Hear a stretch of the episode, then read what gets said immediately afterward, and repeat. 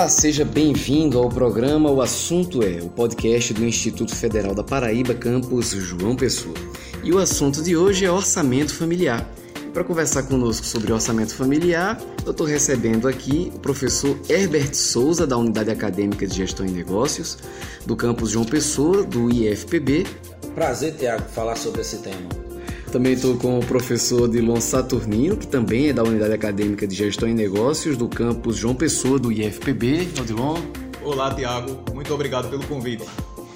E também com a professora Valéria Saturnino, que é da Universidade Federal da Paraíba. Valéria. Muito obrigada, Tiago, pelo convite. É muito importante esse tema, viu, pessoal? Quais são os maiores vilões dos orçamentos das famílias brasileiras? Eu imagino que são vários, né? Mas vocês têm alguns para elencar aqui para que a gente possa refletir sobre eles?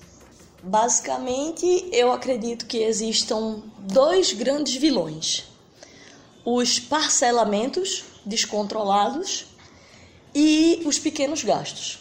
Então, primeiro falando um pouco sobre os parcelamentos descontrolados, muitas vezes as pessoas compram coisas parcelado e um dia compra uma coisa parcelada, no outro dia compra outra coisa parcelado. Ah, é muito fácil, é só uma parcela de, de 20 reais ou é só uma parcela de 50 reais.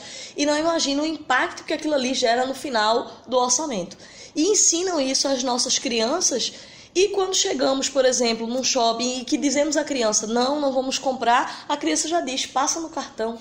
Estamos tão habituados a isso que é tão fácil passar no cartão, até parece que o cartão não vai ser pago depois. Então vamos a um lembrete, o cartão tem que ser pago depois. E aí de repente você faz vários parcelamentos e depois você está aí com 10 grandes prestações de alguma coisa que na verdade são várias pequenas parcelas de um monte de coisa que foi comprado. E o outro vilão são os pequenos gastos. Geralmente são aqueles gastos que, que nós não anotamos, é o cafezinho na esquina, é, aquele, aquele brinde que eu vi, lembrei de uma pessoa e vou comprar para alguém. Então você compra pequenos gastos do dia a dia, um estacionamento e você não anota aquilo, aquilo não faz parte do seu orçamento e aí quando chega no final do mês diz para onde foi o meu dinheiro, onde foi que eu gastei. Isso isso gera problema de relacionamento, né? O, o descontrole financeiro. E aí só aproveitando aí que é, recentemente eu vi um meme, né? O pessoal disse assim: é, gente, a gente pode pular para outro mês porque o dinheiro já acabou. E aí, tratando de um desses vilões, que é o, o parcelamento, né? Sem uma programação por compra impulsiva, faz com que a pessoa se endivide da pior forma, que é, por exemplo, pagar o mínimo do cartão de crédito ou entrar no cheque especial e daí ter uma taxa anual de 300%. Então é preciso ter cuidado com esses vilões para que não se entre nessa situação de um endividamento em que não vai ser possível se recuperar tão facilmente. Quando você fala sobre o vilão, o maior vilão é você mesmo. Você tem que ter saber qual é o teu padrão de vida. Quais são as tuas condições? Eu não posso viver o padrão de vida do meu vizinho, não posso viver o padrão de vida do meu irmão, eu tenho que ter meu padrão de vida. Então isso, é, essa consciência, ela tem que ver, porque eu posso muito bem estar tá comprando coisas desnecessárias e que isso torne um dano no meu orçamento, talvez irreversível. Odilon trata muito bem isso, os créditos rápidos, certo? São aqueles que o, o, cartão, ele você, você depois que você possui o cartão e tem aquele limite, você não precisa estar fazendo nenhum cadastro para ter para comprar alguma coisa.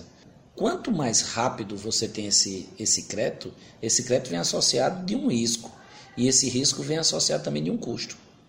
Por isso que é tão alto o rotativo do cartão de crédito e, e também o especial. Então, o que você tem que ter consciência é daquilo que pode ou não comprar. Que isso é o problema. E é quando a gente conversa com as pessoas, elas dizem assim: "Ah, se eu ganhasse mais, daria para poupar e daria para poder controlar meus gastos". Mas isso não é a realidade. Para você ter uma ideia, é, servidores públicos, eles são, eles têm a maior, o consignado, é um, um crédito consignado, eles, eles quase 80% de todos os servidores públicos têm a total, o total 30% do seu orçamento destinado para consignado. Isso, 80%? 80%, quase tudo.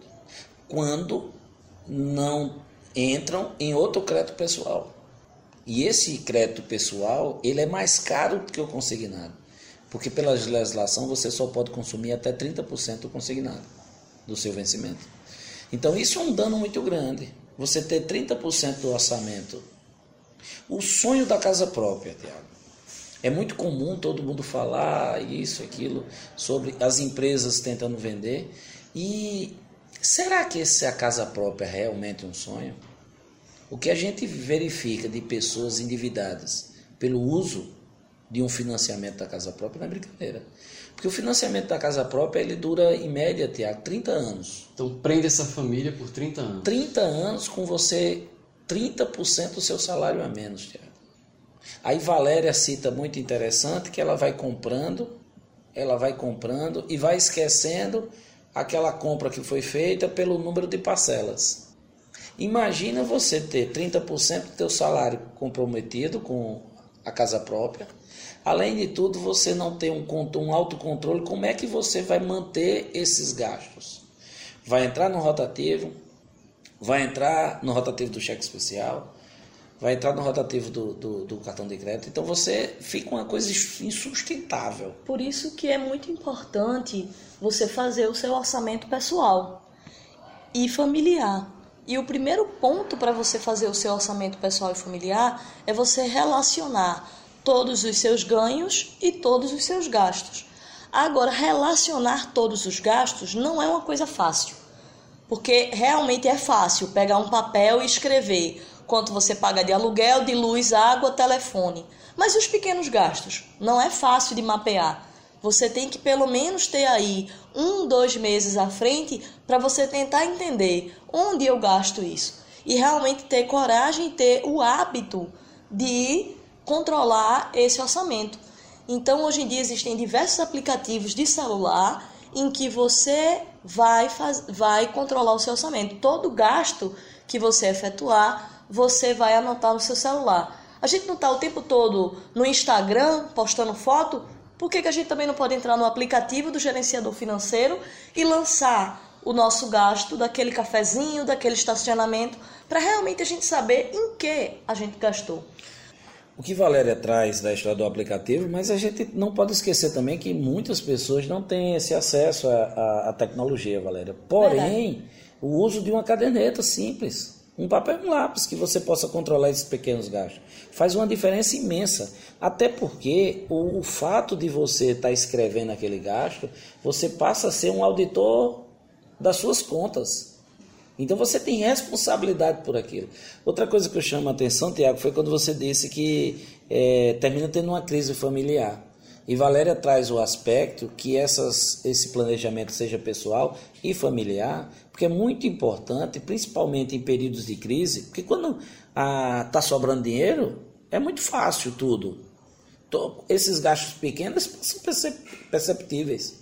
Né? O furo de um pneu de um carro, a gente nem nota. E quando você está endividado, você diz que o mundo está contra ti.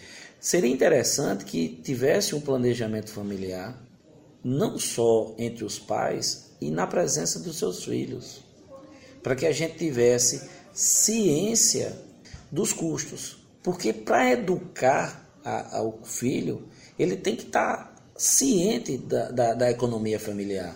Porque o filho chega e diz assim: Eu quero uma calça. Como é que eu vou dizer um não para o meu filho e ele entender esse não se ele não está ciente da situação financeira da família. E às vezes os homens escondem a relação financeira do resto das famílias.